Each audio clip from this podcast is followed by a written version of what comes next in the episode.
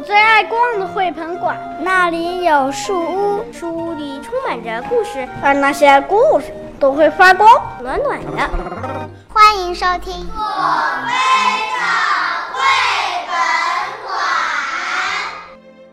爷爷一定有办法。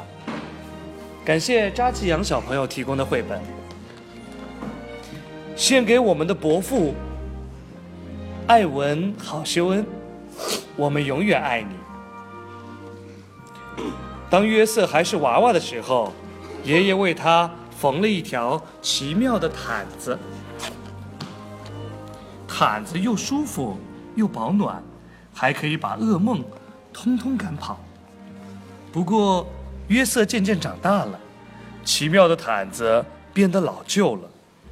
有一天，妈妈对他说：“约瑟，看看你的毯子，又破又旧，好难看，真该把它丢了。”约瑟说：“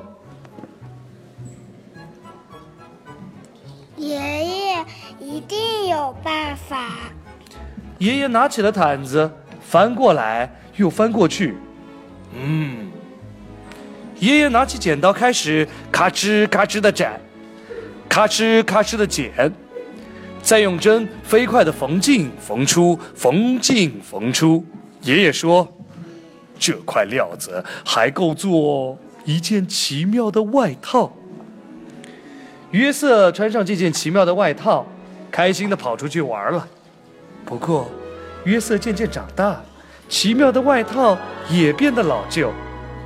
有一天，妈妈对他说：“约瑟，看看你的外套缩水了，变小了，一点儿也不合身，真该把它丢了。”约瑟说：“爷爷一定有办法。”爷爷拿起外套，翻过来又翻过去。嗯。爷爷拿起剪刀，开始咔哧咔哧的剪，再用针飞快的缝进缝出，缝进缝出。爷爷说：“这块料子还够做一件奇妙的背心。”第二天，约瑟穿着这件奇妙的背心去上学。不过，约瑟渐渐长大了，奇妙的背心变得老旧了。有一天，妈妈对他说：“约瑟，看看你的背心儿。”上面沾了胶，又粘了颜料，真该把它丢了。约瑟说：“爷爷一定有办法。”爷爷拿起了背心，翻过来又翻过去。嗯，爷爷拿起剪刀，开始咔嚓咔嚓的剪，再用针飞快的缝进缝出，缝进缝出。爷爷说：“这块料子还够做一条奇妙的领带。”每个礼拜五，约瑟都带着这条奇妙的领带去爷爷奶奶家。不过，约瑟渐渐长大了，奇妙的领带也变得老旧了。有一天，妈妈对他说：“约瑟，看看你的领带，沾到汤，脏了一大块，弄得它都变形了，真该把它给丢了。”约瑟说：“爷爷一定有办法。”约瑟拿起了领带，翻过来又翻过去。嗯，爷爷拿起剪刀，开始咔哧咔哧的剪，再用针飞快的缝进缝出，缝进缝出。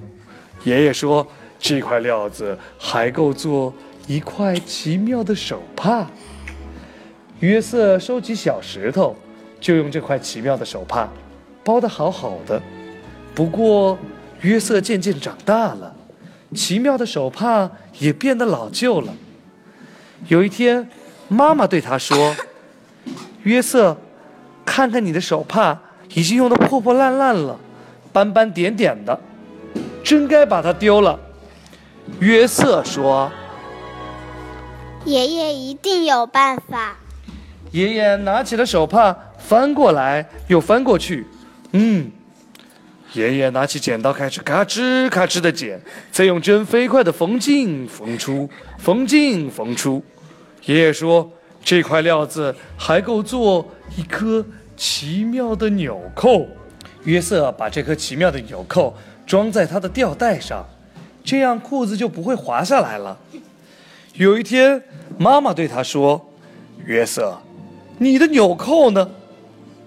约瑟一看，纽扣不见了。他找遍了所有的地方，就是找不到了纽扣。约瑟跑到爷爷家，约瑟嚷道：“我的纽扣，我的奇妙的纽扣不见了！”他的妈妈跟着跑来说：“约瑟，听我说，那颗纽扣没有了，不在了，消失了。即使是爷爷，也没办法无中生有啊。”爷爷难过的摇了摇头说：“约瑟呀，你妈妈说的没错。”第二天，约瑟去上学。嗯，约瑟拿起笔来，在纸上刷刷刷的写着。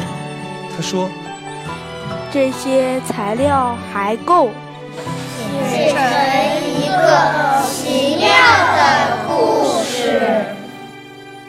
小下车窗在熟悉的路上。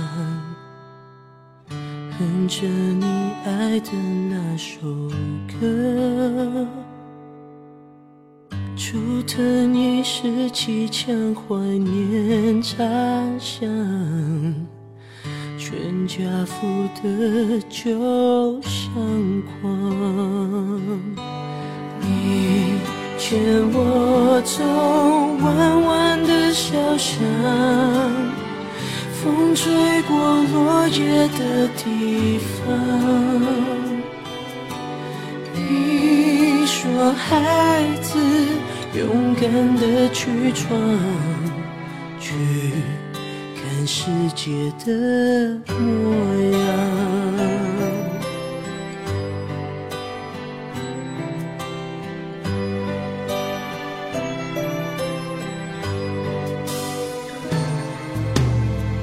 长大的世界充满了伪装，牛奶糖不再是靠山，不是捉迷藏爱的失望，犯错却没人原谅。你牵我走弯弯的。小巷，风吹过落叶的地方。